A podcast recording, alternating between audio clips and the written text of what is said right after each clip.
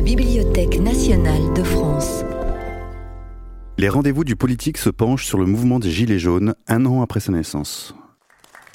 Merci pour cette euh, brève présentation et merci. Euh, enfin, ils auront l'occasion de, le faire à ma place. Euh, merci de nous avoir invités donc à réfléchir sur ce mouvement des Gilets jaunes. nous en sommes à un an après l'émergence de ce mouvement qui, pour reprendre le mot de Marx, a résonné comme un coup de tonnerre dans un ciel qui était apparemment serein. Souvenez-vous, on était en octobre 2018 une pétition est lancée par euh, Priscilla Ludowski, c'est une auto-entrepreneuse, une pétition qui réclame euh, la baisse du prix sur le carburant à la pompe, qu'elle juge euh, trop élevé. Et la pétition est rapidement virale, elle atteint en quelques semaines près d'un million de signatures. Elle est suivie aussi du lancement par deux chauffeurs routiers d'un appel sur Facebook, un appel au blocage national contre la hausse du carburant. Et très rapidement euh, circulent euh, des vidéos également virales sur les réseaux sociaux, notamment celle, euh, vous vous en souvenez probablement, de Jacqueline Moureau, qui va comptabiliser jusqu'à 7 millions de vues sur YouTube. L'appel à la mobilisation générale est, entendu et le 17 novembre 2018, c'est l'acte 1 euh, de la mobilisation des Gilets jaunes. Près de 300 000 manifestants sont recensés dans toute la France. 2000 sites sont occupés. Euh, il s'agit pour l'essentiel de blocages euh, de pôles de carburant. Des dizaines de manifestations qui n'ont pas été préalablement déclarées s'organisent. Et cet acte 1 de la mobilisation des Gilets jaunes va annoncer une succession d'actes 2, 3, 4, on en est maintenant euh, au 52e. Et même si euh, l'intensité de cette mobilisation a baissé, il s'agit de, voilà, de l'une des plus grandes mobilisations euh, qu'a connue la France depuis de très nombreuses dizaines d'années. Euh, je reviens à novembre 2018, donc l'intensité de la, mobilisation ne, cesse de croître dans les semaines et les mois qui suivent. Multiplication des points de blocage, barrages filtrants, attaque de préfecture, attaque des lieux du pouvoir euh, national et local, euh, bris de vitrines dans les beaux quartiers. des manifestations improvisées un peu partout. C'est le moment d'ailleurs où les premiers cahiers de doléances, on reprend ici le vocabulaire de la Révolution française, apparaissent. Et le, point d'orgue de la mobilisation est atteint début décembre 2018 après le refus du gouvernement d'entamer euh, des négociations sur le prix du carburant. Et l'affrontement euh, est violent. Euh, dans de multiples quartiers de Paris, il va tourner à l'émeute. Les blocus prennent de l'ampleur et la tension ne retombera qu'un petit peu après ce fameux 10 décembre 2018, quand le président, acculé, annonce enfin une série de mesures qui euh, ne satisfont que partiellement les Gilets jaunes. Retour à la défiscalisation des heures sup, hausse du SMIC, annulation de la hausse de la CSG pour les retraités, mais toute une série de revendications euh, mises en avant par les Gilets jaunes ne sont pas honorées, comme euh, le rétablissement de l'USF. Et rien non plus sur le CIC et les changements institutionnels voulus par la mobilisation des Gilets jaunes. Euh, voilà. Alors on voudrait cet après-midi avec euh, l'ensemble, enfin les, trois invités qui sont euh, autour de moi revenir et interroger cet événement, cette mobilisation, qui a bien sûr surpris par son ampleur et par son caractère inédit. Alors je, ne reviens pas sur la présentation des, intervenants qui, a déjà été faite et je vous propose que nous organisions la discussion tous les trois autour de quatre grandes questions, avec environ 20 minutes de discussion, si cela vous va, à chacune de, ces questions. Euh, première question, d'où vient ce mouvement? euh, donc une mise en perspective euh, historique. Je m'adresserai plus particulièrement à Sophie Vaniche, à l'historienne ici présente. dans quelle mesure ce mouvement, qui est né d'une colère à l'égard d'une taxe jugée injuste et qui rappelle à bien des égards les révoltes antifiscales, qui, ou les dénonciations de la cherté de la vie, euh, de la Révolution française, des insurrections de 1830, de 1848, euh, voire même de la Commune. Dans quelle mesure donc ce mouvement a-t-il euh, partie avec ces mobilisations populaires antérieures? En est-il l'héritier? S'en distingue-t-il? Et si oui, sur quel point? Euh, c'est pas un mouvement qui a investi les barricades, c'est un mouvement qui a investi les, ronds-points. Euh, et donc, euh, j'inviterai Sophie Vaniche à, réfléchir sur euh, les éventuelles filiations historiques que l'on peut construire pour rendre compte de la genèse et du déroulement de ce mouvement. Deuxième question, qui sont les Gilets jaunes? Et je me tournerai ici vers Pascal Fautrier qui est à Commercy, donc on est à mi-chemin entre Bar-le-Duc et Nancy à peu près, a participé activement sur les ronds-points de Commercy à la mobilisation des, Gilets jaunes. et Pascal Fautrier nous permettra d'éclairer une partie des, enquêtes qui ont été menées par des chercheurs en sciences sociales sur la composition sociale des Gilets jaunes. Euh, qui donne à penser que cette composition sociale est assez inhabituelle. Ce ne sont pas euh, les ouvriers, euh, la fonction publique qui s'est mobilisée. ce sont des gens au profil extrêmement divers où le petit patron de PME côtoyait l'aide-soignante, l'artisan, le commerçant, le retraité, le bénéficiaire du RSA. Beaucoup de femmes aussi, semble-t-il, investies dans les ronds-points des Gilets jaunes. Et euh, Pascal Fautrier nous, dira euh, quelle a été de, son point de vue euh, voilà, la, teneur de ce mouvement et si elle a aussi constaté elle-même une très forte disparité sociale et sociologique des participants à ces manifestations. Euh, quel est le rôle aussi des réseaux sociaux hein? On dit souvent que Facebook a été un élément, euh, alors pas déclencheur, mais un, élément qui a facilité la, très large diffusion et la coordination de l'ensemble des acteurs des, Gilets jaunes, qui a alimenté aussi l'extraordinaire vitalité euh, des discussions qui se sont déroulées sur la toile et qui a permis, on pourrait dire, de fortifier la sociabilité des ronds-points. Et euh, voilà, on aimerait savoir si à Commercy, les choses se sont passées telles que euh, les chercheurs euh, qui ont enquêté sur les, mouvements des Gilets jaunes ailleurs ont pu le décrire, que ce soit à Lille, à Bordeaux ou, ailleurs.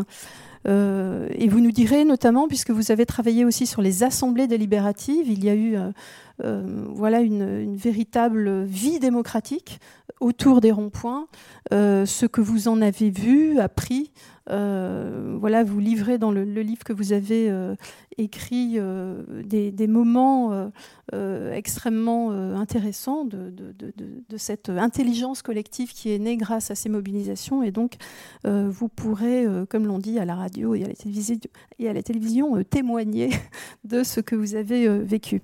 Troisième question, le rapport aux politiques. je passerai ici plus particulièrement la, parole à, Yves Saint-Omer.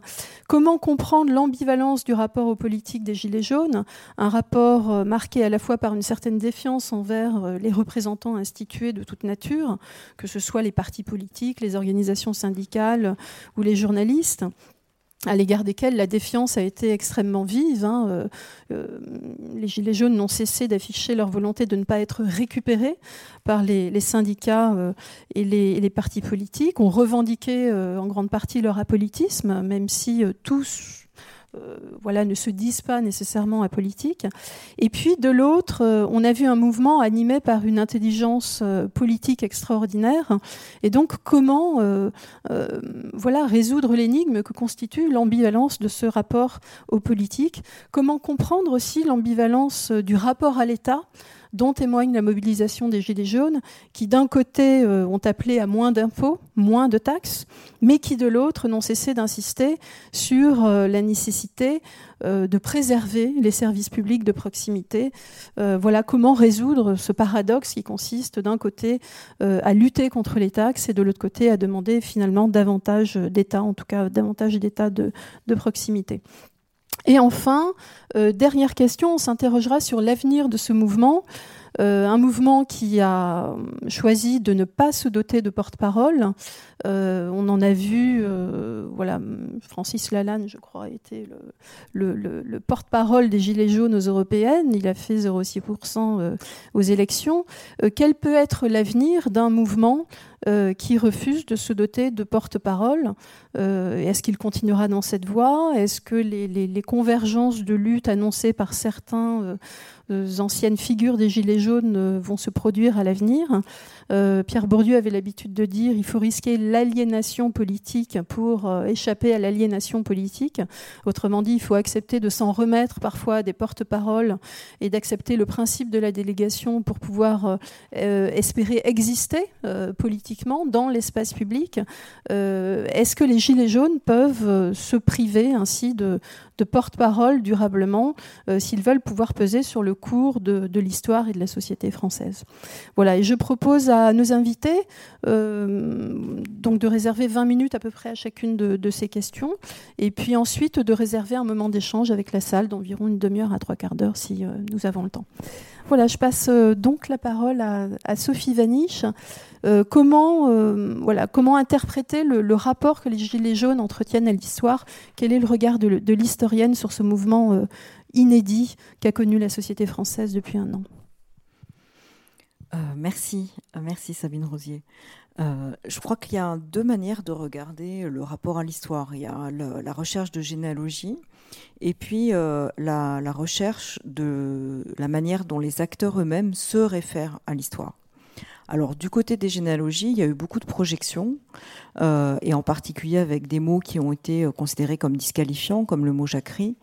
Euh, beaucoup de, choses évoquées à, propos de l'Ancien Régime et de toutes les rébellions antifiscales de toutes les époques, qui a d'ailleurs été à nouveau évoqué par, Sabine. Mais je crois que c'est pas vraiment de, ce côté-là qu'il faut regarder.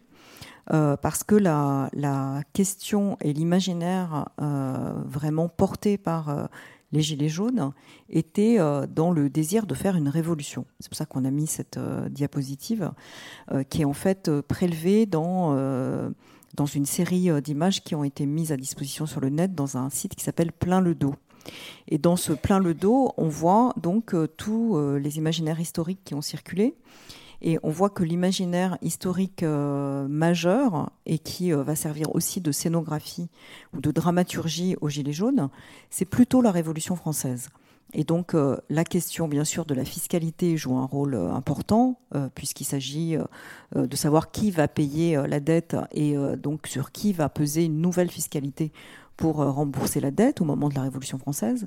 Et effectivement, le tout début de, l'émergence des Gilets jaunes, on a, euh, à propos des, euh, nouvelles normes, non seulement du prix du carburant, mais de, la vitesse autorisée de 80 km/h qui conduit les gens à dépasser et du coup à, avoir des amendes, eh bien, des gilets qui vont indiquer 80 km/h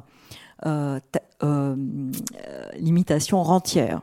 C'est-à-dire que l'État produit une rente en prélevant sur l'impossibilité pour euh, les différents automobilistes de changer si rapidement de, pratique. Donc il y a bien quelque chose qui se joue autour de, des taxes, de la rente, etc. Mais immédiatement, ça enchaîne, et je dirais immédiatement sur un mode synchronique, ça enchaîne sur les enjeux révolutionnaires. Et ces enjeux révolutionnaires, eh bien, ils sont euh, multiples et variés, mais euh, ils sont aussi euh, un peu confus au sens où l'imaginaire révolutionnaire, c'est un imaginaire qui a été utilisé ces dernières années, aussi bien par le côté gauche que par le côté droit. Du coup, ça marche pas les, les images. Je ne sais pas comment on fait. C'est là. Ok, d'accord. Alors, ce qui m'intéresse, c'est plutôt celle-là, et donc euh, ici on voit euh, une image euh, intéressante avec les bonnets phrygiens, mais le bonnet phrygien c'est un, symbole ou un idéologème, comme vous voulez, en, ambivalent, parce qu'il a été utilisé aussi bien par le côté gauche avec la France insoumise par exemple, que par le côté droit au moment de la manif pour tous, et on a ainsi la, la, possibilité de repérer des jeunes Marianne qui étaient pour défendre une certaine conception du code civil et contre le mariage pour tous et donc, on a quelque chose qui est extrêmement ambivalent. Ce qui veut dire que la Révolution française, c'est un espace qui est adéquat dans l'imaginaire social à pouvoir recevoir l'hétérogénéité sociale euh, de cet événement Gilet jaune, ce qui est extrêmement euh, important. Et ici, on voit euh, une, des femmes enveloppées dans le drapeau tricolore. Et là, c'est une pratique en fait issue de la manière dont on peut manifester au moment des matchs de foot. Et on a euh, un certain nombre de, de, personnes qui ont remarqué que le nombre de manifestants euh, du 17 novembre était le même que le nombre de manifestants qui attendaient le retour des champions du monde et qui se sont fait ravir leur joie puisqu'ils ont été euh, très très rapidement sur les Champs-Élysées pour arriver directement chez Emmanuel Macron. Donc il y a quelque chose qui s'est joué dans la, possibilité d'utiliser des signes, des symboles, des, choses qui sont finalement à la croisée de, différents imaginaires. Et peut-être que ce qu'il faut entendre, c'est que autour de de cet imaginaire de la Révolution française, ce qui s'est cristallisé, c'est la possibilité de penser la, figure de, du président de la République comme président qui se prend pour un roi. Et, du coup, l'opposition entre les grands et les petits, alors là, j'aimerais dire que c'est une discursivité, qui est une discursivité politique de très longue durée. Et je dirais qu'en ce qui me concerne, ce qui me paraît intéressant, c'est de repérer comment ça émerge dans les discours de Machiavel, puis dans Le Prince de Machiavel, où il explique que quand il y a des séditions, il ne faut pas chercher la cause des séditions chez les petits, chez les gens qui sont dominés, c'est ce qu'il appelle le, menu peuple, mais il faut chercher la cause des séditions chez les grands. Et qu'il n'y a de sédition que quand les grands exagèrent, c'est-à-dire quand euh, ils considèrent qu'ils n'ont pas euh, suffisamment quand ils ont déjà beaucoup, et qu'ils considèrent qu'ils perdent quand ils n'accumulent pas davantage, et que cette manière de suraccumuler fait qu'ils ont un mépris absolu pour le menu peuple, qui, euh, étant à bout et ne pouvant plus vivre dignement, à ce moment-là, entre en sédition. Et il ajoute, Machiavel, qu'il y a là une dissymétrie qui n'est pas simplement une dissymétrie en termes matériels, mais qui est une dissymétrie des humeurs, des émotions, et que les petits veulent simplement vivre dignement et n'ont pas besoin d'accumuler, alors que les grands souhaitent à la fois dominer et accumuler. Et que c'est cette dissymétrie des humeurs qui produit en fait ce qu'on pourrait appeler une sorte de lutte de classe. Et effectivement, il y a bien quelque chose qui se joue euh, entre les grands et les petits à, partir de cette dissymétrie des humeurs. Et du coup, la question de la fiscalité n'est que l'un des lieux possibles pour pouvoir repérer qu'effectivement, il y a une dissymétrie et des moyens et des humeurs. Et euh, dans la, la pétition qui a été évoquée de Priscilla, en fait, ce qui est décrit, c'est que non seulement cette taxe ne touchera que les petits, qu'il n'y a pas de taxe pour les gens qui utilisent l'avion régulièrement et qu'il y a donc les grands qui vont continuer à ne pas avoir à payer, et qu'il y a euh, finalement euh, de plus un usage de cette taxe sous prétexte de l'écologie, alors qu'en fait, elle ne sert pas à ça dans le budget de l'État. Ce qui fait qu'il y a aussi une, une conception de l'État qui est euh, en jeu, et où on considère que l'État cherche à asservir le peuple, alors que l'État, dans une démocratie, est là pour servir le peuple. Et donc très rapidement, eh bien, on a des, euh, énoncés qui sont des énoncés de longue durée, qui effectivement sont présents. Je crois qu'on pourrait parler euh, d'une sorte de texte caché au sens d'un anthropologue américain qui s'appelle James Scott, qui a écrit un livre en français qui s'appelle Les arts de la résistance, et qui euh, explique que euh, dans les rapports dominants-dominés, euh, il n'y a pas que de la, du consentement, que même les gens qui consentent, ils ont un discours caché sur les dominants, et que ce discours caché, c'est le discours qu'ils tiennent entre eux pour pouvoir justement résister psychiquement à la domination et se dire qu'ils ne sont pas dupes de ce qui leur arrive et que la possibilité de tenir ce discours caché euh, est une possibilité d'imaginer un monde autre et donc d'imaginer une utopie. Et le surgissement de tous les ronds-points en même temps, donc d'une manière euh, ubiquiste, sans qu'il y ait de leader au sens strict, même s'il y a bien sûr les appels euh, sur euh, Internet, il y a quand même quelque chose qui est mûr, et on pourrait parler du moment de surgissement adressé aux puissants de ce texte caché. Et de ce point de vue-là, oui, l'histoire joue un rôle important et va offrir une scénographie scénographie, je, vais donner la parole à, mes voisins euh, juste après, où on va avoir euh, la possibilité de prendre la Bastille avec les femmes en, en ayant une une concaténation de deux événements révolutionnaires importants, euh, la marche des femmes sur Versailles et euh, la prise de la Bastille. On va avoir un serment du jeu de paume qui est organisé en fait comme une sorte de conférence de presse avec Priscilla Ludowski et Fly Rider. Et puis on a euh, bien sûr l'imaginaire hein, qui est très très présent au démarrage que le 17 novembre est un 14 juillet. Je vais celui-là. Voilà. Donc je vais peut-être passer la parole aux autres parce que ça passe très vite. Est-ce qu'on donne la parole à celle tout de suite ou bien est-ce que j'enchaîne? Est-ce que quelqu'un veut intervenir? Apparemment, non. donc j'enchaîne. À la fin, d'accord, très bien. Alors, euh, donc la partie que je dois traiter, la partie sociale, peut-être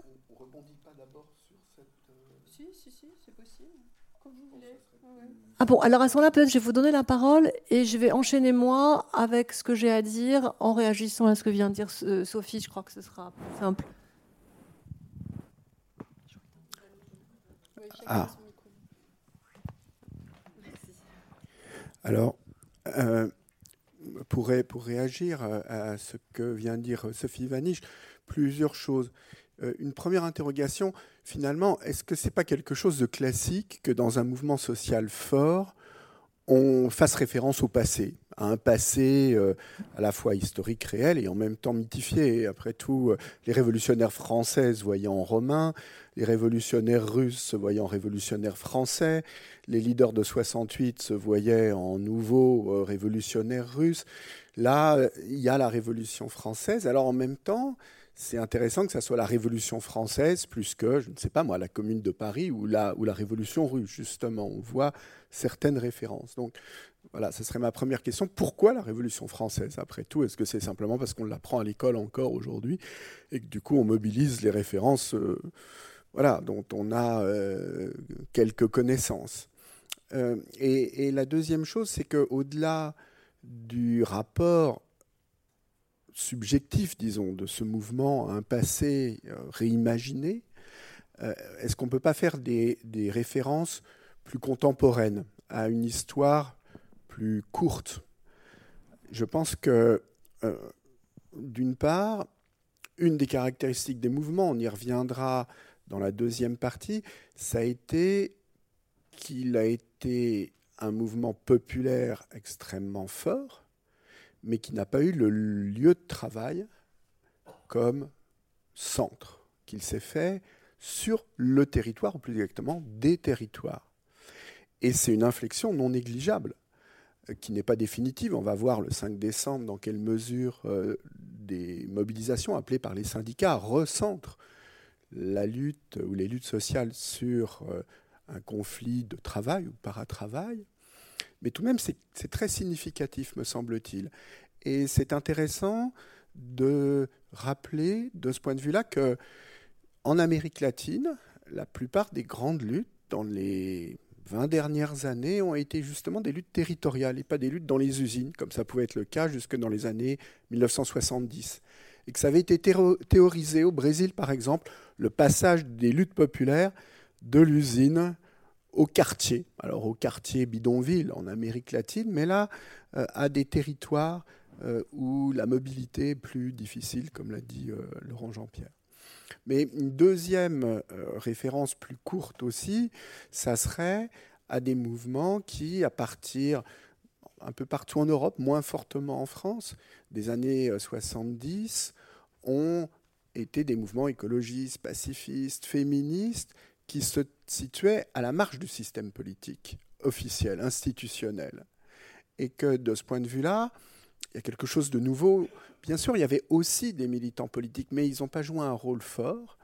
Et c'est tout de même assez différent de ce que cela pouvait être euh, jusqu'à une date récente euh, en France. Donc il y a, une, une, tradition maintenant de mouvements qui sont des mouvements très forts, sans que les partis ou les syndicats y jouent un rôle central.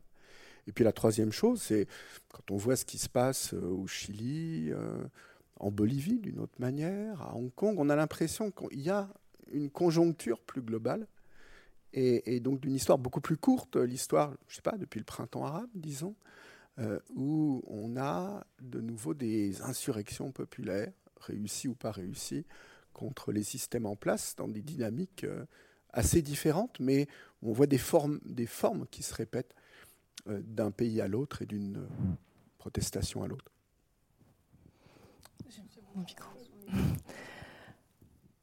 Oui, alors je vais peut-être d'ailleurs consacrer davantage de temps finalement à la question politique, à la question sociale, si vous, si vous le permettez. Euh, parce qu'effectivement, je crois que c'est euh, une question centrale et j'avais prévu d'intervenir euh, en fait centralement sur cette question en ce qui concerne l'origine sociale des participants au mouvement. Je dirais simplement euh, ceci, qui me semble peut-être euh, l'élément le plus important. D'abord, les, enquêtes des chercheurs sont assez contradictoires, hein, il faut le dire.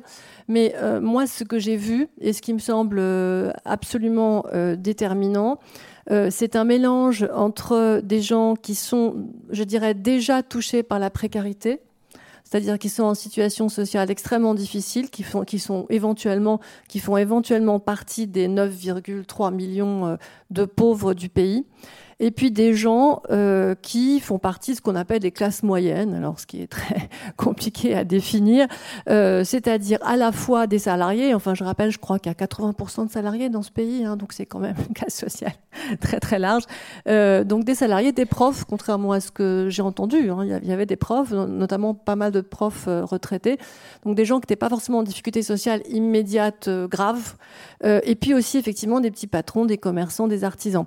Donc une sorte de mélange qui fait qu'on avait à peu près tout le monde, hein, euh, sauf peut-être euh, les, très riches évidemment. mais il y avait quand même une très très grande diversité et c'est ce que moi j'ai pu constater sur les ronds-points. Alors voilà pour la question, la question sociale. je crois que l'élément important, c'est qu'on peut ni renvoyer le mouvement des Gilets jaunes à des populations précaires, ni les renvoyer à ce qui serait une classe moyenne euh, d'artisans et de commerçants euh, qui serait le, comment dire la clientèle typique euh, de l'extrême droite. et que le fait que ça se passe pas sur les lieux de travail ferait que finalement ce mouvement irait plutôt à droite et à l'extrême droite que du côté des syndicats ou du côté de la gauche. Je crois qu'en fait c'est vraiment beaucoup plus compliqué que ça. Alors, je suis d'accord euh, complètement avec Sophie Vanish que, l'imaginaire de la Révolution française euh, était euh, vraiment totalement au centre euh, du mouvement. Ça s'est vu, euh, ça s'est vu absolument partout. Alors euh, bon, effectivement, on est dans une période historique qui est celle des mouvements commencés en, 2000, en 2011 et je pense que ça va que ça va continuer, qui était un mouvement d'insurrection mondiale. Enfin, je crois qu'on le voit. néanmoins, on est en France et j'ajouterais une sorte de, de, bémol sur le plan politique à cette à cette référence à l'imaginaire révolutionnaire euh, qui est que, à mon sens, euh, il s'agissait plutôt globalement d'une nostalgie républicaine. Alors c'est presque, la même chose, euh, puisque effectivement en France, on est en France, hein, donc on est en République, euh, au moins depuis la Troisième République, et que nos valeurs, les frontons de nos mairies, enfin tout nous ramène absolument, euh, voilà, tout nous ramène à l'imaginaire de la Révolution française. Notre État fonde sa légitimité sur la Révolution, la Révolution française. Donc évidemment que euh, le fait de placer la, la Révolution au centre euh, de, de, cet imaginaire politique, euh, c'était une façon de renvoyer l'État à ce que moi j'appellerais la promesse républicaine davantage qu'à, je dirais, euh, l'idée d'une insurrection révolutionnaire. C'est-à-dire que euh, je pense qu'il y avait globalement, du point de vue des affects, puisque je sais que Sophie euh, travaille beaucoup sur les affects politiques, il y avait davantage, je dirais, de nostalgie républicaine que de que de alors ça peut changer hein, ça peut changer mais que de comment dire d'élan euh, proprement révolutionnaire euh, et euh, insurrectionnel même s'il y, a un mélange il y a un mélange. Alors par ailleurs je voudrais m'inscrire en faux sur un sur une idée qui court absolument partout qui est répétée en boucle absolument partout euh, à savoir que les militants politiques n'étaient pas présents, qu'ils n'ont pas joué euh, un rôle important, euh, et que, au bout du compte, ce mouvement a revendiqué un apolitisme. Je pense que c'est beaucoup, beaucoup, beaucoup plus compliqué que ça. D'abord, en ce qui concerne les groupes, il faut distinguer deux choses. Il faut distinguer, à mon sens, les gens qui ont appelé au blocage du 17 novembre. Il faut les distinguer, et je vais y revenir il faut les distinguer des gens qui ont répondu à ces appels. C'est-à-dire qu'il euh, y a encore un grand article du Monde qui est paru hier qui montre très bien qu'il y a une montée en puissance de cette réponse, en particulier euh, qui a commencé, cette, cette, montée en puissance a commencé seulement à la mi-octobre et plutôt même dans le dernier tiers d'octobre, et que ça n'a fait que monter en puissance pendant tout le mois de novembre, du point de vue de la réponse. Et que de fait, je pense qu'on peut dire, je, parle devant une historienne, mais je pense qu'on peut dire qu'on parlera de ce mouvement des Gilets jaunes, en tout cas dans cette période entre, euh, je dirais, l'avant, l'avant 17 novembre et euh, jusqu'au 15 décembre. Il s'agit véritablement d'un soulèvement populaire. Euh, voilà. Par ailleurs, les gens qui ont appelé à ce, soulèvement, sur le thème des 80 km heure qu'a rappelé euh, Sophie, ou sur le thème de, de, la fameuse taxe écologique qui en fait n'était pas très qui n'avait pas grand chose à voir avec l'écologie, ce dont les gens se sont rapidement, rapidement rendus compte grâce aux réseaux sociaux. Euh, euh, en réalité, je pense que il y a eu une volonté politique organisée nationalement, notamment sous le nom des groupes colères. Et je suis. Alors, bizarrement, il y a très peu d'enquêtes là-dessus. Mais je pense pouvoir dire, parce que je l'ai aussi constaté, que la droite et l'extrême droite étaient absolument présents. D'ailleurs, euh, Laurent Vauquier a fait à l'époque des déclarations qui étaient absolument sans équivoque. Il faut quand même rappeler qu'on était, on était juste après l'affaire Benalla, qui a eu en fait un conflit très important entre la droite et le gouvernement à ce moment-là et que la droite a voulu aller à l'affrontement. Et je pense qu'ils ont complètement joué le, comment dire, euh, ils ont complètement joué la carte du 17 novembre. Donc ça, c'est quand même un élément qu'il faut, euh, qu'il faut absolument prendre euh, en compte. Encore une fois, je renvoie aux déclarations de Laurent Vauquier à l'époque, et puis ça se voyait, je veux dire, les croix de Lorraine, les drapeaux bleu, blanc, rouge, il y a des tas, d'éléments au, au, tout début qui étaient vraiment sans équivoque. D'autre part, l'ultra-droite et la, la nébuleuse d'extrême droite euh, très largement a embrayé aussi tout de suite. Euh, en appelant très clairement ses troupes à être présents. Et ça aussi, ça s'est beaucoup, beaucoup vu euh, dans les manifestations. Et est-ce que mais d'autre part... Ça, ça, a bien pris? Ils ont été accueillis comment Alors, alors je, je, termine. Encore une fois, je, je, je répète qu'il faut distinguer ce dont je parle là, c'est-à-dire une volonté politique de gens précis qui ont organisé les choses dès janvier 2018 euh, et euh, le soulèvement populaire, c'est-à-dire le succès de cet appel, qui n'a rien à voir. Euh, je vais revenir euh, là-dessus. Mais d'autre part, il faut ajouter qu'il y a eu un appel, par exemple, dans Libération, de gens autour de Serge Coronado, qui est un ancien de LV, donc un écologiste, passé à la France insoumise, pour appeler au blocage du 17 novembre. Et que, plus largement que ça, ça veut dire des sociodémocrates de gauche, à sensibilité écologiste, si vous voulez, euh, qui d'autre part ont quand même un réseau assez important du côté de l'écologie, euh, politique, euh, plus ou moins social-démocrate. Mais d'autre part, les zadistes, les libertaires, le site lundi matin, proche par exemple de, du comité invisible, ont tout de suite aussi été complètement favorables au blocage du 17 novembre. Donc en réalité, moi, si vous voulez, ma thèse que je développe un peu dans mon livre, euh, en montrant comment moi je découvre les choses un peu comme Fabrice à Waterloo derrière mon ordinateur et quand je m'intéresse tout de suite à Commercy, je vais, je vais voir, etc. Mais en fait, ce à quoi je suis arrivée comme, euh, comme hypothèse politique, c'est que le mouvement des Gilets jaunes, c'est une sorte de fractal politique de la société. C'est-à-dire que, au bout du compte, euh, et du côté du citoyennisme, c'est frappant, citoyennisme qui a été repris par, Emmanuel Macron et, le gouvernement avec la création de, ce, de cette convention citoyenne sur, euh, sur le climat. Au bout du compte, euh, on a une sorte de fractal de la société où politiquement, on retrouve quasiment tout le monde, je dirais, absolument quasiment tout le monde. Et je m'inscrirai en faux sur le fait de dire que les militants politiques qui étaient à la manœuvre au départ ne sont pas restés à la manœuvre. C'est-à-dire que, en réalité, euh, les gens qui sont venus spontanément sur les ronds-points, eux, n'étaient pas politisés. Ils étaient souvent, en effet, apolitiques.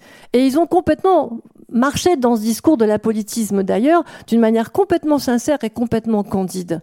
Mais les militants politiques avaient appelé, donc de toutes ces tendances, qui avaient appelé au blocage du 17 novembre, ils étaient toujours là.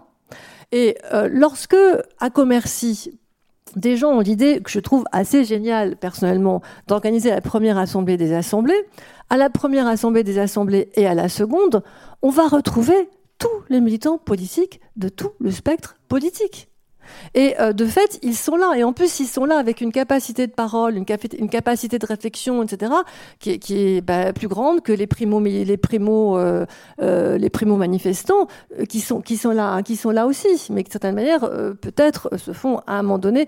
Alors, je termine juste sur une idée, mhm. c'est-à-dire que, en fait, ce qui s'est passé, c'est que les militants politiques se sont entendus sur un plus petit dénominateur commun du mouvement dans une perspective que j'appellerais mouvementiste, pour d'une certaine manière sauver euh, le mouvement en tant que mouvement, en tant que mouvement des Gilets jaunes. C'est-à-dire qu'ils se sont entendus sur le fait d'avancer masqués. Alors aussi, l'extrême droite, c'est très clair. Les leaders de l'extrême droite, souvent, n'allaient pas aux manifestations, etc., dans la Meuse, euh, par exemple, euh, mais souvent étaient manipulés, c'est peut-être trop dire, mais enfin, étaient quand même pas très loin derrière. Euh, il y a des groupes qui étaient manifestement des groupes où le FN était derrière dans la Meuse. Il n'y a, aucun doute là-dessus.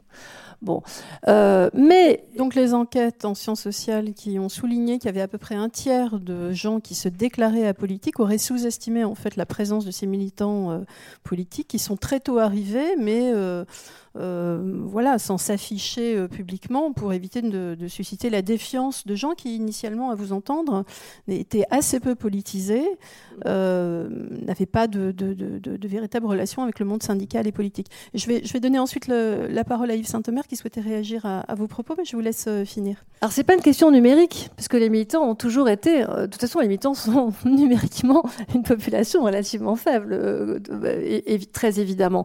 Donc, numériquement, effectivement, il n'y a pas de. De fait, les militants sont en, toute petite minorité.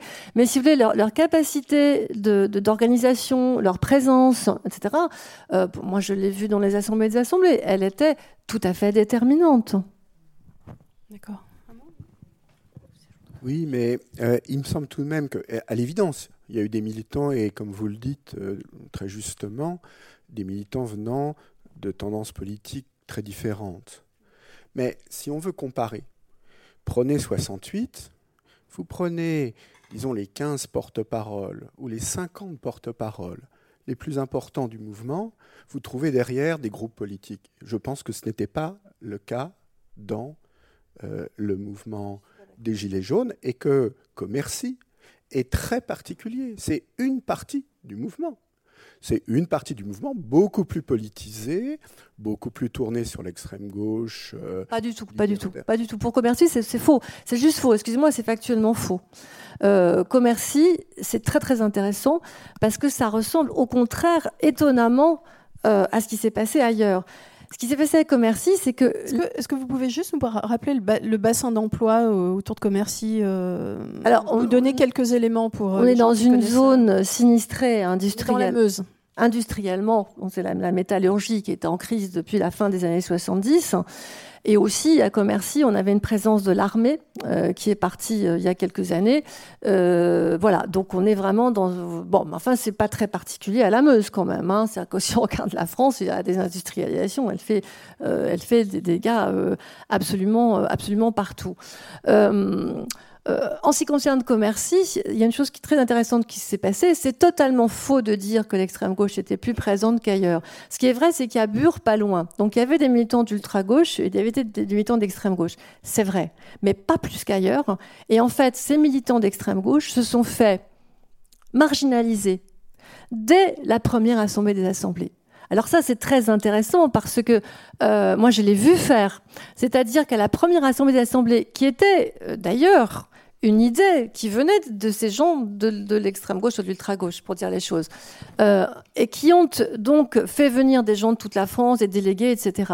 En fait, dès la première assemblée, ceux qui étaient sur la ligne municipaliste libertaire, par exemple, euh, et qui avaient initié les assemblées des assemblées, se sont fait complètement marginaliser à tel point qu'aujourd'hui, les gilets jaunes de Commercy, il y avait un article dans l'Humanité ce matin qui était intéressant parce que justement, c'est pas du tout ceux qui ont lancé les assemblées, les assemblées dont il était question dans cet article, ont obligé les militaires en question à partir de l'Assemblée euh, Gilets jaunes Canal historique. Donc vous voyez, c'est pas du tout. Ce qui s'est passé au contraire, c'est que les militants d'extrême gauche se sont fait marginaliser à Commercy même.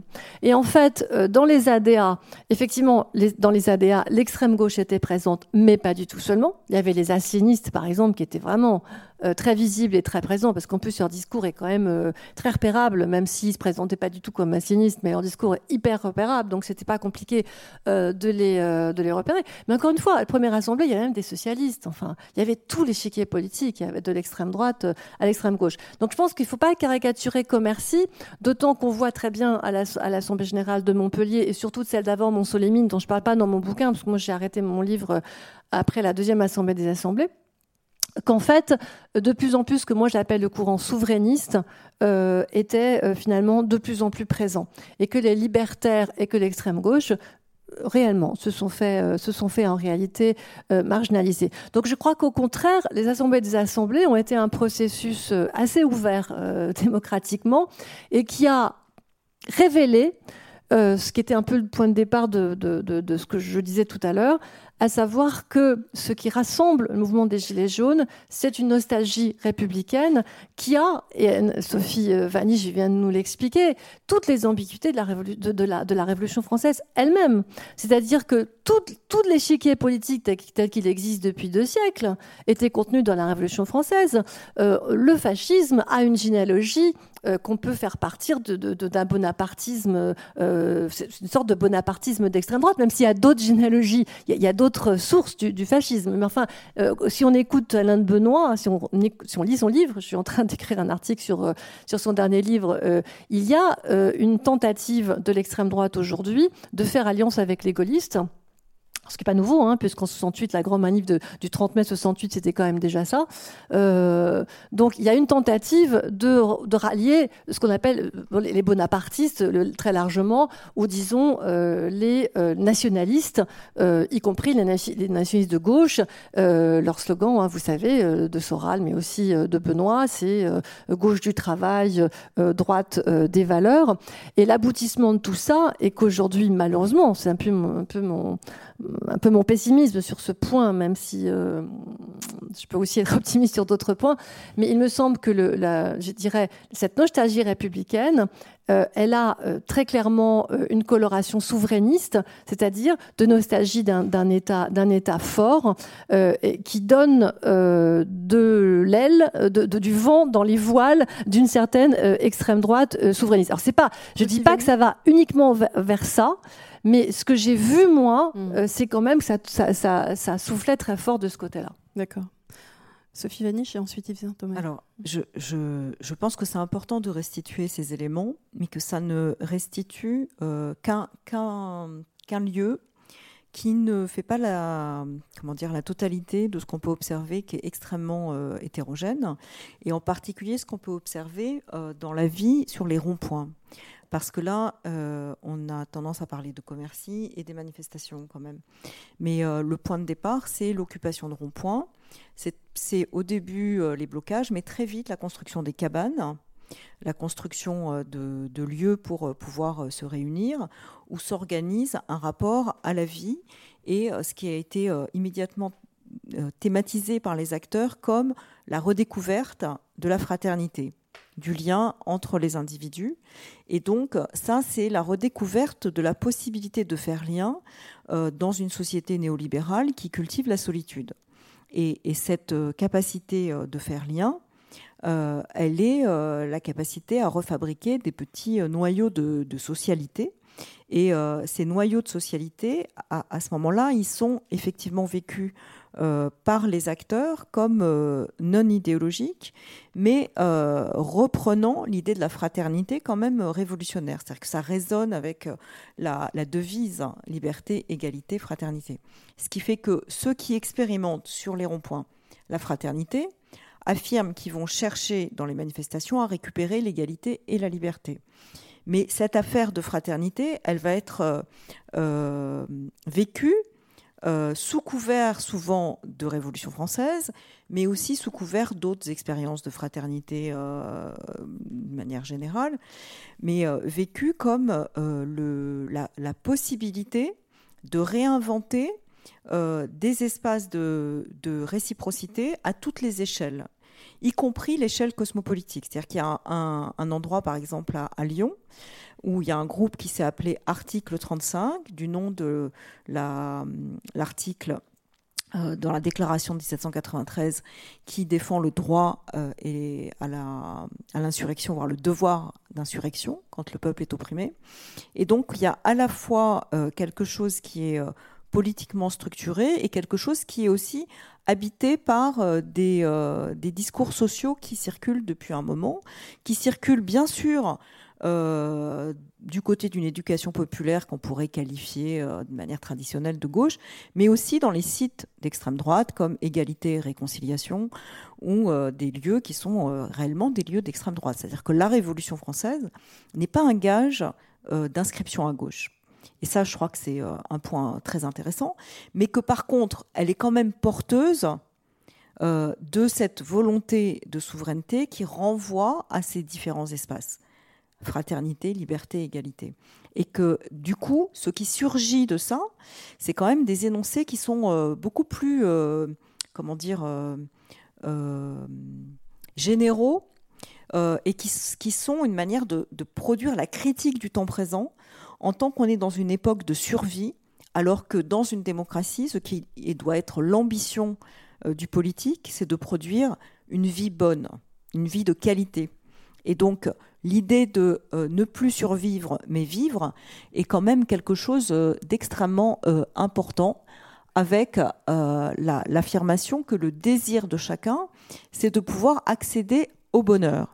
Et cette affaire de cosmopolitique, elle est quand même thématisée de différentes manières et, euh, est thématisé autour euh, de la possibilité de faire le lien justement avec euh, l'écologie. Je recherche ma, petite voilà. J'aime beaucoup cette image parce que c'est à la fois quelqu'un qui est à l'évidence plutôt métisse, qui est une femme, donc on a à la fois la question euh, des, euh, du postcolonialisme, la question euh, du féminisme, la question de l'écologie, la question des gilets jaunes et cette question cosmopolitique dans les effets d'emboîtement. Et il me semble qu'il y a quelque chose là qui permet de, voir dans, dans, quelle mesure les individus appelés par les politiques, voire euh, même euh, utilisé, euh, structuré de l'extérieur par les politiques, déborde en fait la question de, ce, de, ce, de cette armature. Et du coup, ce qui importe, à mon sens, et qui ne permet pas de savoir ce qui va se passer après, c'est qu'il s'agit bien de cristalliser ce sentiment que la vie est de plus en plus réduite et qu'il s'agit bien de lutter euh, dans une logique qui serait de sortir des politiques de la survie qui sont promises euh, par euh, le néolibéralisme contemporain. Je suis en train de chercher l'image qui correspond, qui est avant sans doute. Voilà. et, il me semble que là, il y a quelque chose qui rejoint le travail qui a été fait par les anthropologues sur les politiques de la survie, en tant qu'elles sont vraiment les, politiques de la globalisation et, que cette globalisation n'a pas simplement transformé les modes d'être au monde, euh, politique de la représentation, mais euh, les modes euh, d'imaginaire de, ce qu'on est en, droit d'attendre du politique. Et ce qu'on est en droit d'attendre du politique aujourd'hui, c'est juste la survie. Et donc, survie qui peut être aussi bien du côté de la grippe aviaire, quand il y a la grippe aviaire, il faut distribuer des vaccins, et donc une gestion des populations et que face euh, à ce rapport de gestion des populations, ce qui est réclamé avec le mot peuple, qui a justement cette ambivalence de tout l'échiquier politique, c'est la possibilité de redevenir des êtres politiques et pas une population.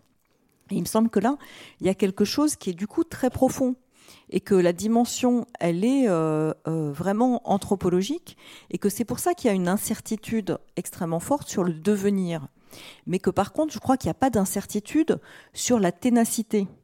Parce que euh, vouloir vivre et pas survivre, ça ne va pas s'arrêter demain. C'est comme euh, l'affaire euh, de la clause du grand-père. tout le monde a vu plus ou moins l'image où sur le gilet jaune, il y avait pour toi ma fille. Donc c'est pas parce qu'on va être épargné par les politiques de retraite en tant que grand-père qu'on n'est pas soucieux de ce qui va arriver à la petite fille. Et donc dans cette affaire de vivre et non et non survivre, il y a l'idée que les jeunes sont exclus, que les vieux sont dans la misère et que les adultes ne réussissent pas à maintenir un, un niveau de vie suffisant pour pouvoir considérer que la vie est, est agréable simplement, et agréable à vivre. Voilà. Donc il y a quelque chose où euh, le, sentiment euh, de l'intergénérationnel produit quelque chose qui déborde euh, une simple politique, je dirais, traditionnelle, même si je pense que Pascal Fautrier a vraiment raison d'insister sur le fait qu'ils n'ont pas disparu du jour au lendemain et que quand il se passe quelque chose de ce type-là, ils ne restent pas à l'extérieur de l'arène. Ce qui est intéressant, c'est qu'ils n'aient justement pas pu le faire euh, à visage découvert. Hum. Et que la grande nouvelle, c'est quand même celle-là, parce que ce qui motive les gens, malgré tout, qui sont dans la rue, qui vont euh, sur les ronds-points, euh, qui vont dans les manifestations, ce n'est justement pas ça. Et ça, c'est intéressant. Oui, je vous prie. Euh, alors d'abord, je voudrais pas paraître trop pessimiste et j'appuie l'idée que ça va continuer et que oui. Par contre, euh, il me semble que je vais juste dire une phrase là-dessus. Il me semble que les politiques, en réalité, se sont entendus sur un discours de camouflage apolitique et que c'est un point d'impuissantation politique de la situation. C'est-à-dire l'impossibilité du clivage. bon, les thèses d'avril de Lénine pendant la révolution de 17, à un moment donné, si la révolution russe réussit, c'est que Lénine clive. Il décide de euh, voilà de, dire euh, ce qui s'est passé en février, euh, c'est pas la révolution, et donc de dénoncer un, certain nombre de thèses qui sont clivantes. Alors que là, ce qui se passe au contraire, c'est que le fait de s'entendre, alors qu'en fait on s'entend sur rien, politiquement et qu'on n'est pas capable du coup de définir euh, un après, par exemple sur la question du capitalisme, sortie ou non du capitalisme, je pense que c'est un point d'impusantation politique du mouvement. D'accord, merci, euh, pour cette précision. Euh, la tonalité générale quand même du discours des, Gilets jaunes, même si euh, on a à l'esprit, comme vous le dites, qu'à Commercy, les militants syndicaux et politiques étaient bel et bien présents, même s'ils étaient obligés plus ou moins de se dissimuler pour euh, éviter de susciter une défiance euh, trop grande. Mais la tonalité générale quand même du discours des, Gilets jaunes, c'était nous ne voulons pas des politiques, nous ne voulons pas des syndicats, nous ne voulons pas être récupérés, nous voulons euh, être autonomes, réfléchir librement. Alors comment vivre mieux?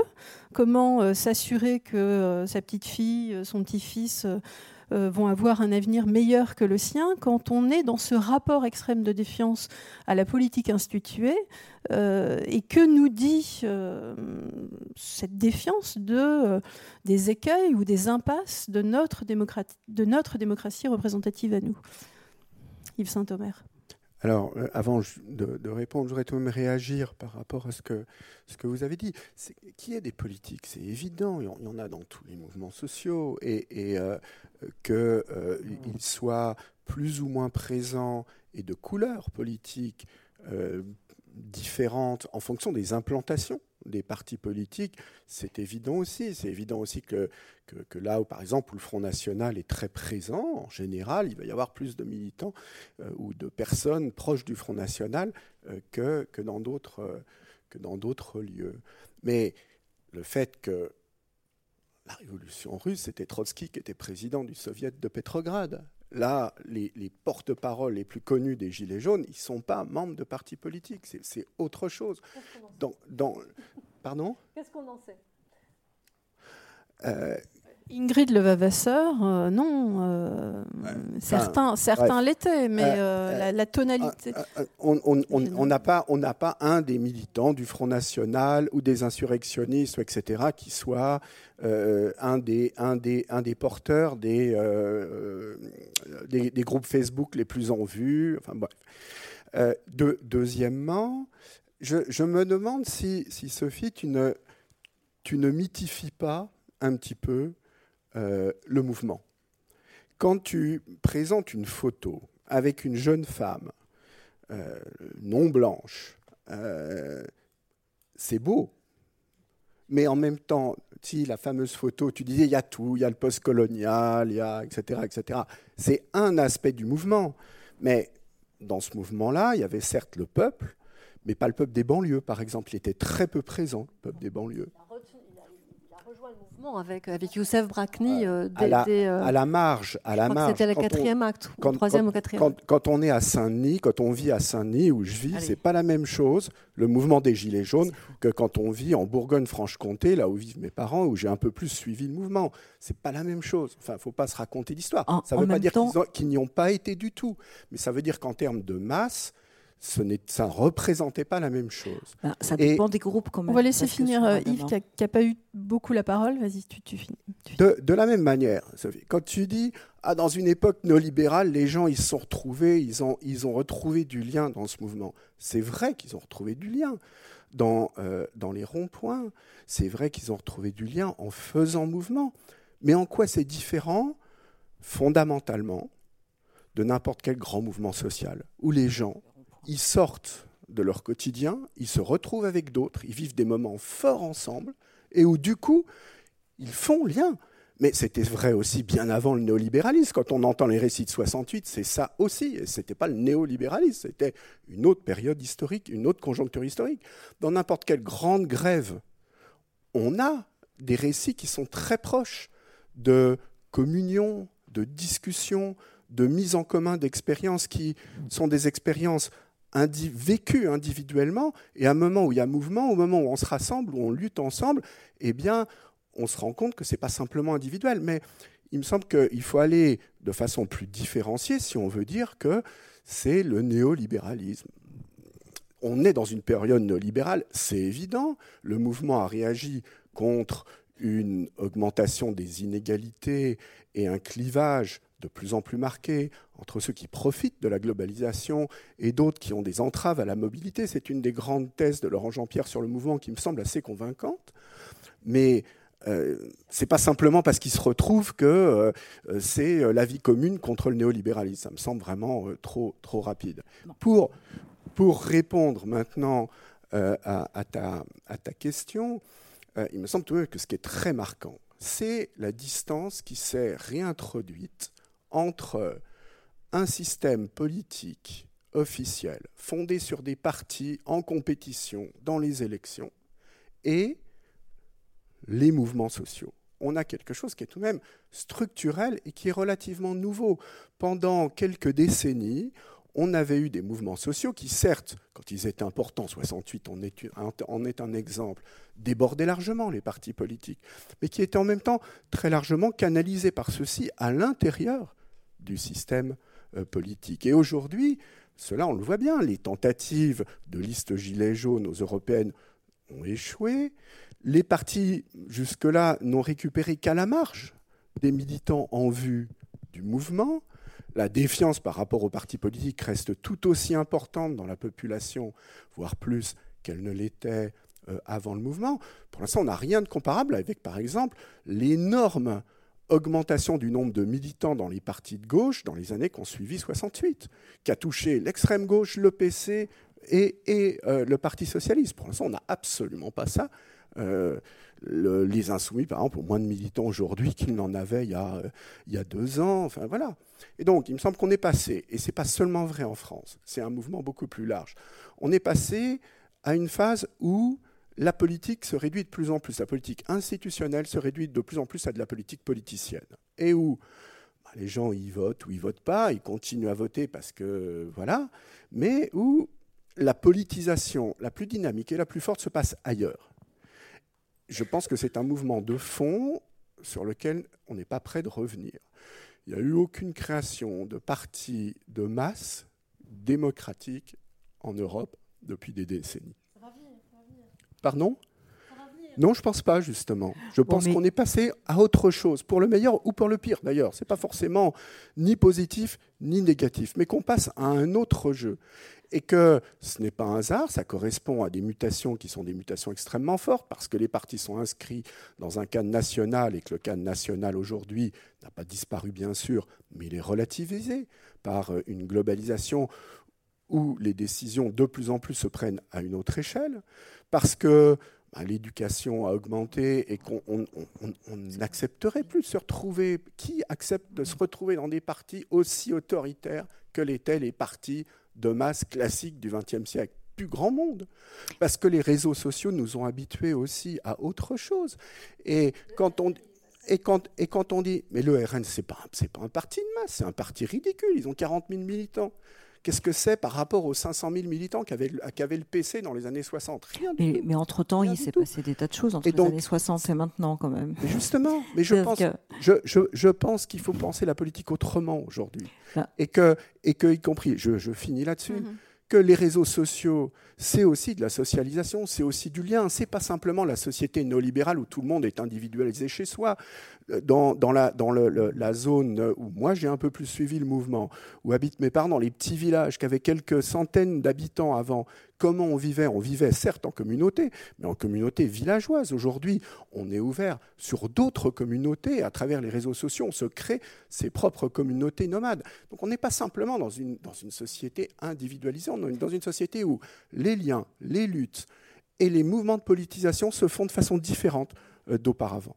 Un mot, un mot juste, Yves, sur le fait que parmi les revendications des Gilets jaunes, les questions centrales du travail n'ont pas été au cœur des, revendications. Hein. Augmentation des salaires, amélioration des conditions de travail. Et les cibles des Gilets jaunes, les, les, patrons n'étaient pas particulièrement visés. On n'est pas allé casser les la vitre euh, du MEDEF.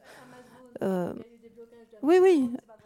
Mais c'était surtout Macron était surtout vu comme le président des riches plutôt que comme l'incarnation euh, d'un monde patronal malfaisant. Des blocages de barrages dans la région de Grenoble. Il y a eu ça. Contre la privatisation. Il y, a, eu énormément de choses différentes en fonction. Il y, a eu évidemment, mais on peut pas dire que les gilets jaunes c'était un conflit qui était centralement autour du travail. on est d'accord, mais là on dit des, des, des, choses moi, ça m'a rappelé l'Amérique latine. Ça m'a rappelé l'Amérique latine de ce point de vue-là, c'est-à-dire le, le clivage, disons, peuple contre élite pauvres contre riches, le système contre ceux qui ne sont pas dans le système, ceux qui n'ont pas accès ni au centre de pouvoir économique, ni médiatique, ni intellectuel euh, et, ni politique, eh bien ce clivage-là, il s'est déplacé, il n'est plus le même qu'auparavant.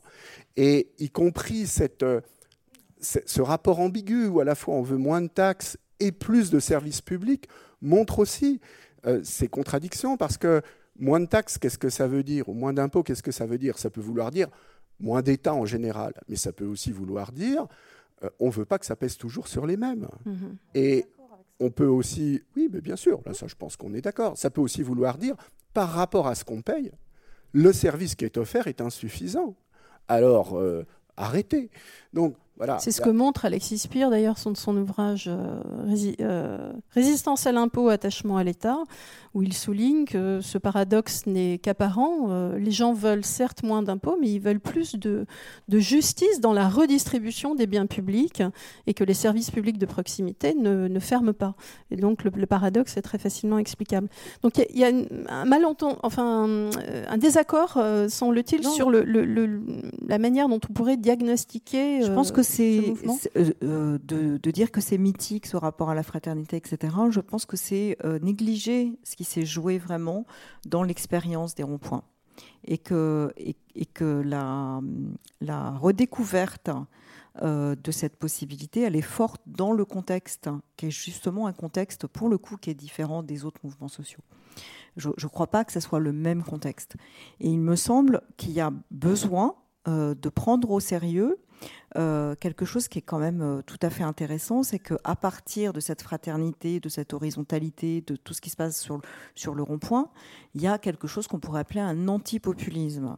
Parce qu'il n'y a pas de possibilité de se mettre justement derrière un chef qui produirait une masse compacte et qu'on est euh, donc dans le contraire de ce qu'on craignait. Et dans une certaine mesure, c'est une manière de répondre aux structurations des partis tels qu'ils se sont structurés euh, pour l'élection présidentielle, où on avait trois candidatures populistes, celle de Macron, celle de Mélenchon et celle de Marine Le Pen.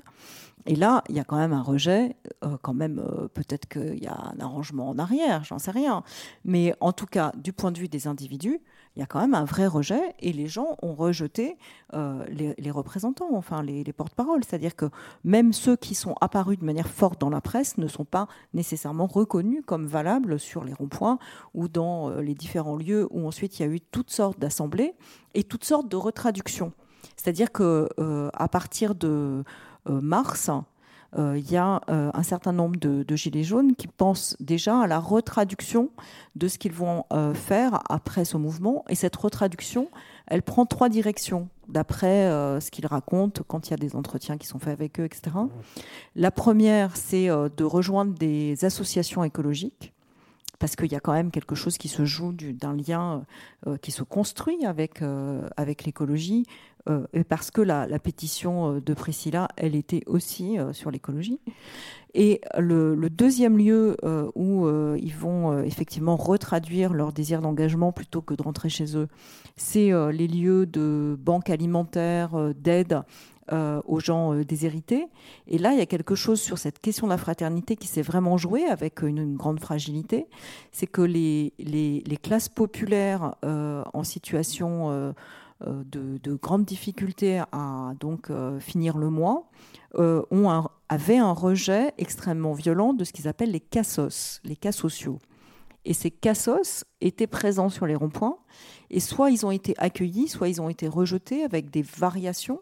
Et quand ils ont été accueillis, il s'est joué quelque chose d'une autre ligne de fracture à l'intérieur de la société que celle qui jouait entre ces gens qui considéraient qu'eux avaient l'honneur de ne pas être des cas sociaux et qui euh, se différenciaient d'une manière euh, très forte des cas sociaux. Et donc ça, c'est quelque chose qui a joué dans énormément de ronds-points, y compris des ronds-points, entre guillemets, euh, habités par le Front National. Et, là, il y a quelque chose qui se rejoue, c'est-à-dire que c'est pas sûr que ça tienne, cette capacité à accueillir. Mais il y a quelque chose de très fort, et pour ceux qui ont considéré que ça faisait partie de, de ce qui s'était joué sur les ronds-points, donc ils rejoignent des associations euh, d'aide. Et puis, il y a une troisième retraduction qui est de rejoindre des associations qu'ils estiment politiques, mais des associations, pas des partis politiques. Mmh. C'est-à-dire des associations qui veulent réfléchir sur les nouvelles formes de représentation, sur euh, ce qu'on appelle le communalisme, sur euh, la manière dont on peut penser une, une articulation entre le local et le national. Et la nostalgie de la souveraineté n'est pas une nostalgie euh, de figure verticale la nostalgie de la souveraineté ou de la République, elle revisite euh, en fait l'articulation entre le souverain en acte au niveau local, hein, au sens où Saint-Just peut dire euh, la, la, souveraineté réside dans les communes, et ce qui se passe au niveau national. Parce qu'il y a quand même quelque chose qui a émergé dont on n'a pas encore parlé, qui s'appelle le RIC, qui n'est pas une nouveauté, qui a été effectivement pensé en amont, plutôt le référendum euh, d'initiative citoyenne. droite. Et euh, ce référendum d'initiative citoyenne, son objectif, c'est de contrôler la loi c'est-à-dire de pouvoir la proposer, la censurer euh, et euh, d'avoir donc la main sur la production de la norme. Et cette production de normes voulue avec ce RIC, c'est pas que la norme locale, hein, c'est pas que le choix de la manière dont on va vivre dans la commune, c'est aussi la norme nationale, voire la norme à l'échelle européenne et, et au-delà. Donc il y a quelque chose d'une volonté de pouvoir juger la loi. Et ça, pour le coup, ça a à voir avec un, nouveau mode euh, d'investissement de cette notion de souveraineté. Parce que juger la loi, euh, c'est euh, la possibilité de dire, bah, si on trouve qu'une loi est mauvaise pour nous, qu'elle nous conduit à plus de précarité, à survivre encore plus plutôt que vivre, il faut qu'on ait les moyens de dire qu'elle est inacceptable. Et, donc il y a quelque chose de, tout à fait intéressant et, et, neuf dans la manière d'investir l'idée du référendum, qui n'est plus de répondre oui ou non, mais qui est de pouvoir élaborer un jugement sur la loi. Alors, sur ce point, euh, je suis complètement d'accord avec ce que vient de dire Sophie euh, sur la question de la fraternité. Et j'y avais insisté tout à l'heure sur le fait qu'il y a une vraie rencontre entre une population précarisée. Alors, c'est différent en fonction des lieux, mais il y a quand même eu une vraie rencontre entre, entre une, à Commercy, c'était évident, distribution de soupe populaire tous les jours, etc., euh, etc. Donc il y a une vraie rencontre entre une population précarisée et une population, disons, enfin, de salariés, euh, de, salariés euh, habituels. Je suis également complètement d'accord sur la mise en cause du système de démocratie représentative et, de ces évidentes limites auxquelles on se, on se heurte tous pour faire entendre justement une voix. Tout le monde voit bien que c'est très difficile, qu'il soit pas celle du néolibéralisme quand même, hein, c'est-à-dire euh, la possibilité de vivre autrement que sous cette idéologie qui est totalement euh, dominante dans tous les médias, tout le monde, euh, tout le, monde le sait, etc. en revanche, Sophie, toi qui as travaillé sur, sur Sartre hein, et sur la critique de la raison dialectique, j'ai lu ton bouquin sur la révolution bon, je crois qu'il faut faire attention à une chose. Euh, et là, vraiment, je me place au niveau, je dirais, de la philosophie politique. C'est ce que moi j'appellerais euh, l'unanimisme organiciste. C'est-à-dire, euh, je, veux dire par là, alors encore une fois, je viens de dire le livre d'Alain de Benoît, et c'est quand même très intéressant que le théoricien d'extrême droite, qui drague jusqu'à la gauche, jusque dans LFI, on l'a vu avec l'affaire Cotarac, soit quelqu'un qui défend la démocratie directe, et en particulier le RIC. Et là, il faut se poser une question il faut se poser une question sur ce que c'est que la souveraineté populaire. C'est-à-dire qu'en fait, il y a deux conceptions de la souveraineté populaire. Il y a une conception euh, tout de même qui s'appuie sur le droit, hein, c'est-à-dire de la manière que, Marx, malgré tout, défendait euh, l'idée de la Révolution française de l'égalité de droit. En revanche, euh, de Benoît, considère que euh, il faut revenir en amont de la question de l'égalité de droit, c'est-à-dire que euh, on, conteste l'égalité formelle au nom de, des inégalités, au nom des inégalités réelles, pour contester Enfin, pour contester euh, l'idée même d'égalité formelle et de, et de constitution d'une nation basée sur une égalité euh, juridique. Oui, non, mais bien sûr, c'est la question 80. Je finis, je finis juste, euh, je finis juste euh, là-dessus. Il y a une autre conception du collectif. Et malheureusement, je trouve que l'extrême gauche, y compris les libertaires, sont pas assez vigilants là-dessus, qui est une conception organiciste et naturaliste, qui consiste à dire, et c'est tout le discours de, de Benoît, qu'il faut revenir à des sociétés naturel, entre guillemets, c'est-à-dire traditionnel et archaïque, avec des groupes qui seraient euh, euh, naturellement constitués, euh, avec des chefs, etc. En, en, vous écoutant, je me demande si les, les, les, gens qui se sont engagés dans le mouvement des Gilets jaunes, même si ces moments de rencontre, de sociabilité autour des ronds-points ont été des moments de quasi-éducation populaire hein, pour des gens qui, au départ, avaient un rapport certainement extrêmement distant au monde politique, euh, je me demande s'il euh, n'y a pas un grand décalage entre euh, les catégories interprétatives que vous pouvez mobiliser pour essayer de penser ce mouvement, sa logique, son destin d'un côté, et la réalité du rapport ordinaire en fait que les individus et les groupes qui se sont engagés dans ce mouvement ont eu à ce mouvement. Donc voilà. Bah, moi, je n'ai pas dit que dire qu'il y avait de la fraternité, c'était mythifié. J'ai dit, ce que j'ai dit, c'est un, dire qu'il y avait tout le peuple, euh, à part euh, les plus riches, euh, ce n'était pas vrai, qu'il y avait certaines parties du peuple qui étaient nettement moins présentes que d'autres.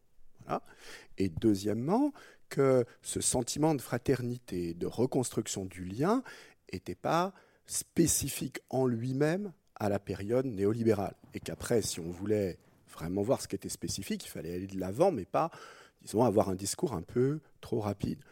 Une troisième chose où j'ai des doutes, c'est la souveraineté. Dans, toutes les, dans tous les trucs que tu as, dans toutes les photos que tu as marquées, est-ce qu'il y a souveraineté partout? C'est assez rare finalement. Moi, il m'a pas semblé que souveraineté était quelque chose de, de, fondamental, mais ça, c'est plus un point d'interrogation. En tout cas, pour le RIC, je ne sais pas, j'ai l'impression, franchement, que c'est beaucoup plus banal que ça. C'est-à-dire qu'il y avait des forces politiques, il y avait des blogueurs communs comme Étienne Chouard qui étaient pour, depuis longtemps, un référendum d'initiative citoyenne. Quelle est l'expérience que font la masse des personnes qui se mobilisent? Un mouvement populaire avec peu de précédents dans le pays, qui bénéficie pendant un temps assez important d'un soutien majoritaire de l'opinion publique, qui demande, qui demande un tournant fort dans les politiques publiques et qui se heurte à un gouvernement qui dit on a été élu et un président qui dit on a été élu. Il faut attendre les prochaines élections. Dans un contexte comme ça, il est assez logique, sans recourir à des catégories d'interprétation dont on peut penser ce qu'on veut, que des gens disent, eh ben voilà, dans une situation comme ça, pour dépasser le blocage politique, il faut un instrument. Et cet instrument, finalement, il est là, il est invoqué par une partie des gens qui sont dans le mouvement, qui ont une audience dans le mouvement, et, ben, et, puis hop, ça prend, ça prend, et le RIC devient quelque chose de central. L'idée que s'il y a un blocage des politiques, alors il faut un instrument qui nous permette de surmonter ce blocage-là. Et ce, blocage-là, c'est le référendum d'initiative citoyenne. Et du coup, il devient extrêmement populaire, pas simplement dans les milieux initiaux qui euh, en étaient partisans, mais extrêmement populaire. Et il a, y compris, un, appui dans l'opinion publique euh, très large. Alors, euh, est-ce que c'est contrôler la loi et tout? Là encore, enfin, il faut, je pense qu'il faut être plus simple. Le référendum d'initiative citoyenne, c'est la possibilité de la faire, la loi. C'est la possibilité de l'adopter. Alors c'est la possibilité de l'adopter, non pas comme on le pense souvent en France, que ce soit chez ses partisans ou chez ses adversaires, où il y a une, immédiateté de la démocratie directe. Le référendum, c'est conçu, d'initiative citoyenne, c'est conçu comme quelque chose où le peuple pourrait prendre directement les décisions euh, sur les lois. Là où ça se pratique de façon régulière, institutionnalisée, comme en Suisse, on s'aperçoit que ça ne marche pas du tout comme ça. Qu'est-ce que ça fait, la possibilité de faire un référendum d'initiative citoyenne? En Suisse, c'est trois fois par an, on vote sur 5 à 10 sujets selon les, selon les cantons et les communes qui peuvent être communaux, cantonaux ou fédéraux. Euh, et donc, on, est amené à décider directement entre 15 et 30 sujets euh, selon les endroits par an. Mais qu'est-ce que ça fait? Ça veut dire que les forces organisées de la société sont beaucoup plus consultées en allemand parce que les législateurs n'ont pas envie que la législation qui passe se voit annulée par un référendum d'initiative citoyenne. Donc il y a les forces organisées qui sont présentes en aval de la en amont, de la législation. Deuxièmement, la plupart des référendums d'initiative citoyenne qui marchent, il y a des forces organisées qui sont à la manœuvre pour réussir à avoir suffisamment de signatures, parce que ce n'est pas facile d'avoir en France, ça sera environ 800 000 signatures. C'est nettement moins que ce qui est exigé aujourd'hui par le référendum d'initiative, cette foutaise qu'est le référendum d'initiative partagée, qui est 4 millions. Mais tout de même, 800 000 signatures à l'échelle de la France, certifiées, il faut les rassembler, ce n'est pas évident.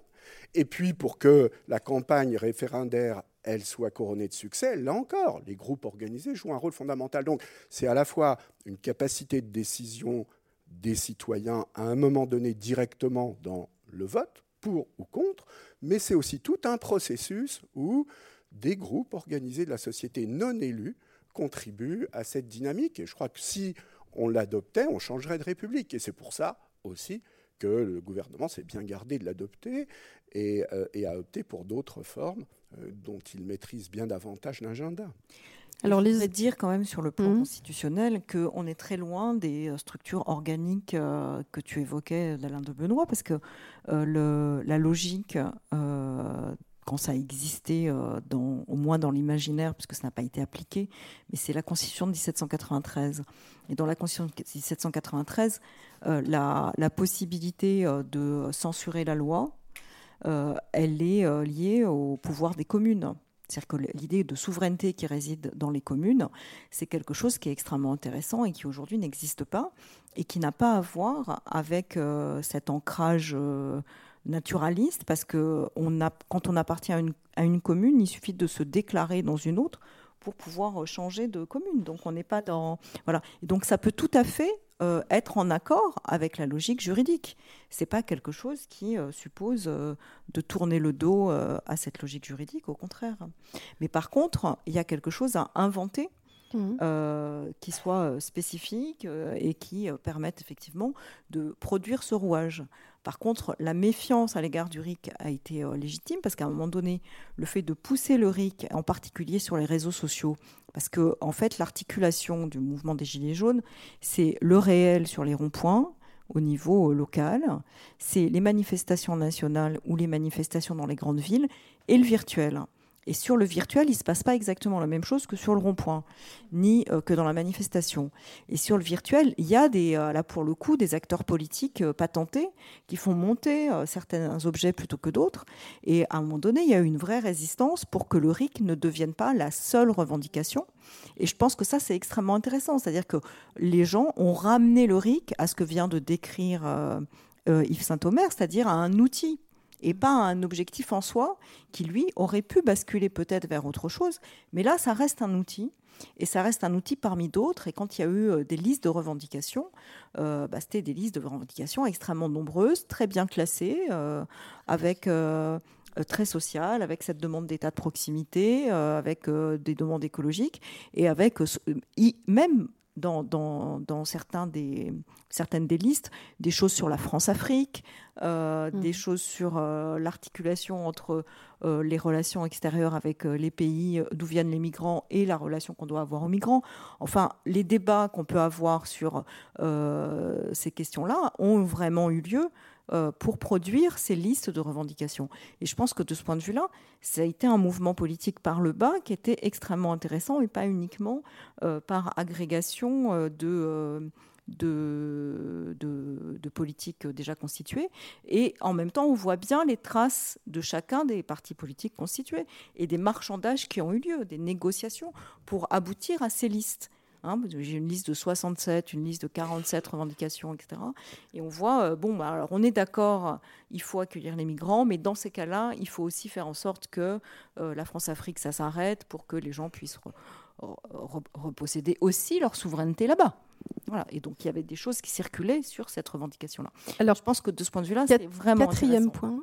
Euh, quel avenir donc pour le mouvement des, Gilets jaunes? Est-ce que les, militants politiques et syndicaux, euh, voire associatifs, qui en sous-main ont encadré et essayé de conscientiser un petit peu des gens euh, hein. qui, qui, est, qui,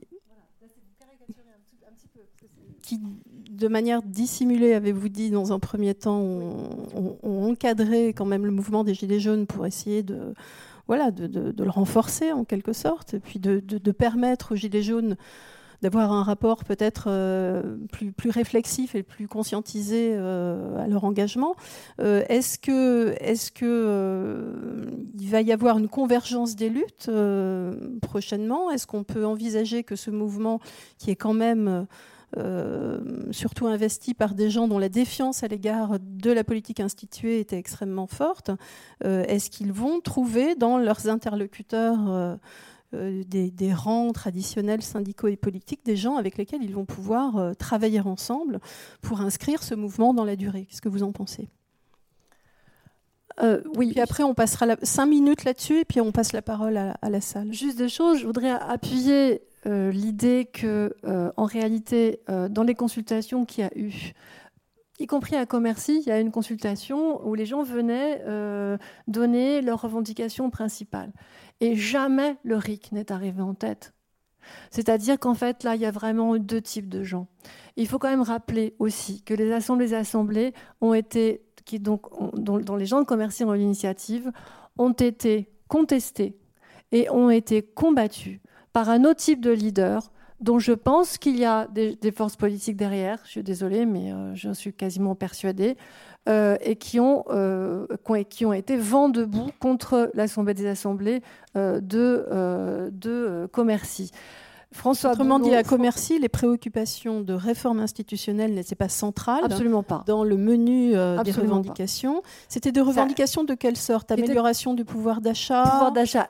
D'abord, d'abord, revalorisation des retraites, revalorisation des, revalorisation des, minimaux sociaux, la lutte contre la pauvreté, la, la lutte pour le, le, logement pour tous. Tout ça, c'était des choses qui étaient absolument en avant. Et puis évidemment, la question du transport. C'est-à-dire comment, euh, comment pouvoir euh, se transporter euh, sans euh, que ça vous coûte euh, une fortune. Mais j'aurais quand même revenir sur le fait. Très brièvement, peut-être, Pascal. Ensuite, je vais passer la parole à Yves et puis on va donner la parole à la salle. Il y a des leaders politiques des leaders des Gilets jaunes naturels, entre guillemets, comme François Boulot, qui sont des gens qui font de la politique.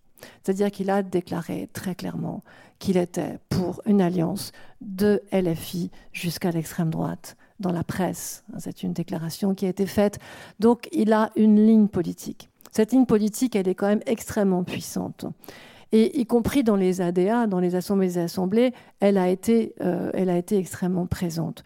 Donc je crois qu'il faut quand même faire très attention à ça, sous couvert de citoyennisme. Et il faut écouter euh, dans, une très grande précision ce que raconte Chouard sur le RIC et sur la question du citoyennisme. Et, du coup, là, il y a une espèce de confusion dont, je crois qu'il va falloir vraiment très sérieusement travailler à la, à la, à la clarifier. Merci. Euh, vous évoquiez, Yves euh, Saint-Omer, la, réponse du gouvernement. La réponse a été essentiellement répressive. Hein. C'est un mouvement euh, dans lequel près d'une centaine de personnes ont été nucléées, cinq personnes qui ont perdu une main, des blessés euh, de part et d'autre, hein, d'ailleurs, du côté policier comme du côté des manifestants, euh, voilà, dont, le nombre n'a jamais été aussi vertigineux, et une réponse aussi délibérative, puisque le gouvernement a mis en place, via le Conseil économique et social et environnemental, une délibération permettant à un échantillon représentatif de la population française de réfléchir à la manière dont on pourrait articuler transition écologique et justice sociale. Est-ce que cette réponse du gouvernement euh, répressive d'un côté et puis euh, délibérative de l'autre peut être euh, un, débouché qui permettrait aux revendications des Gilets jaunes de se faire entendre. Alors oui, effectivement, la répression, à côté, la police de Hong Kong a été mesurée hein, jusque-là. voilà, il faut dire les choses comme elles sont. La réponse délibérative, ça a d'abord été le grand débat. Ça a été le, fait de réussir, enfin d'essayer, de réussir en partie, euh, de déplacer. Un, grand débat très contrôlé, avec des élus très peu citoyens. De déplacer, de, déplacer la tension médiatique et politique sur, euh, sur autre chose pour, euh, grosso modo, euh, enfumer et réussir à, glaner quelques points aux, européennes. Euh, la, Convention citoyenne pour le climat qui se fait aujourd'hui est un petit peu différente. Elle a été en partie demandée par des courants des Gilets jaunes. Euh, des mouvements écolos radicaux comme Extinction Rebellion ont dans leur plateforme des, des, choses de ce type. Et en même temps, on voit bien que c'est quelque chose d'extrêmement contrôlé par le gouvernement qui, au même moment, euh, prend des mesures qui sont absolument euh, aux antipodes euh, de ce qu'une véritable reconversion écologique pourrait faire. Donc on est dans une situation où, pour reprendre le, mot d'un collègue, Loïc Blondiot, il y a bien des années sur les conseils de quartier, ça peut être un tremplin ou un piège.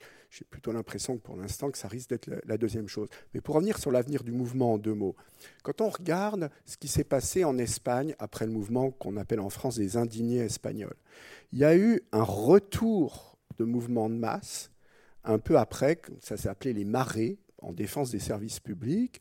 Et puis il y a eu un troisième moment qui a été les moments électoraux où des partis politiques ou des regroupements euh, proches de partis politiques, de Podemos, se sont construits en captant une partie des énergies du mouvement tout en étant dirigés par des gens qui n'avaient pas été au centre de, ce mouvement immense, beaucoup plus fort en Espagne que ne l'a été le mouvement des Gilets jaunes en France. Qu'est-ce qui va se passer? C'est bien difficile à dire. Mm-hmm. Euh, mais la caractéristique des mouvements de masse peu structuré euh, comme, ou structuré de façon réticulaire, comme celui des, Gilets jaunes, c'est que ça ne dure pas, mais que ça peut ressurgir, que ça mmh. peut marquer. Euh, non, ça ne dure pas comme mouvement de masse.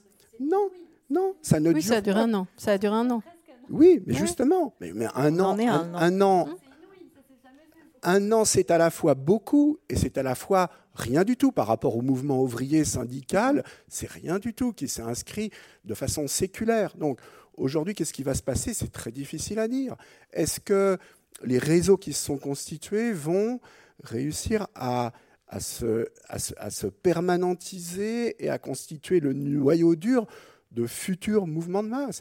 Est-ce que des nouvelles mobilisations populaires regroupant des personnes, mobilisant des personnes qui sont qui sont euh, bougés dans le mouvement des Gilets jaunes vont rejoindre, par exemple, l'appel à la grève du 5 décembre. C'est déjà fait.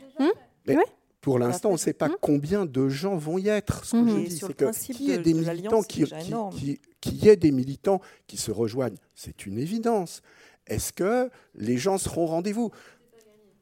Évidemment.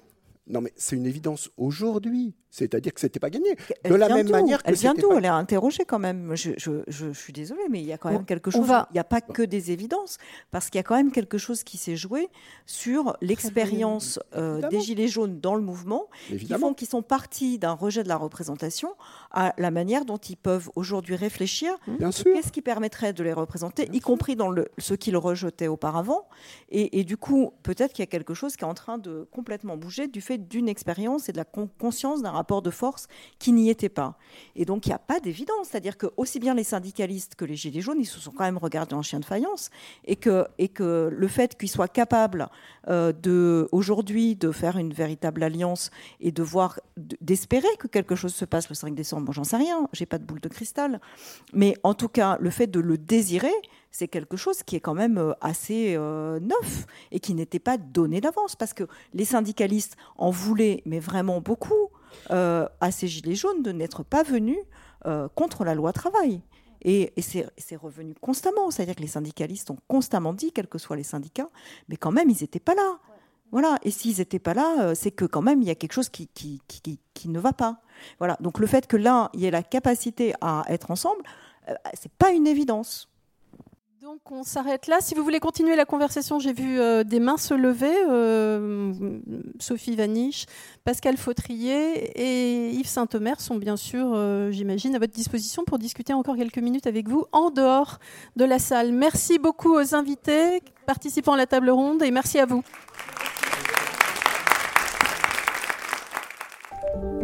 Vous venez d'écouter un podcast de la Bibliothèque nationale de France. Retrouvez les conférences, rencontres et créations de la BNF sur toutes les plateformes de podcast ainsi que sur le site bnf.fr.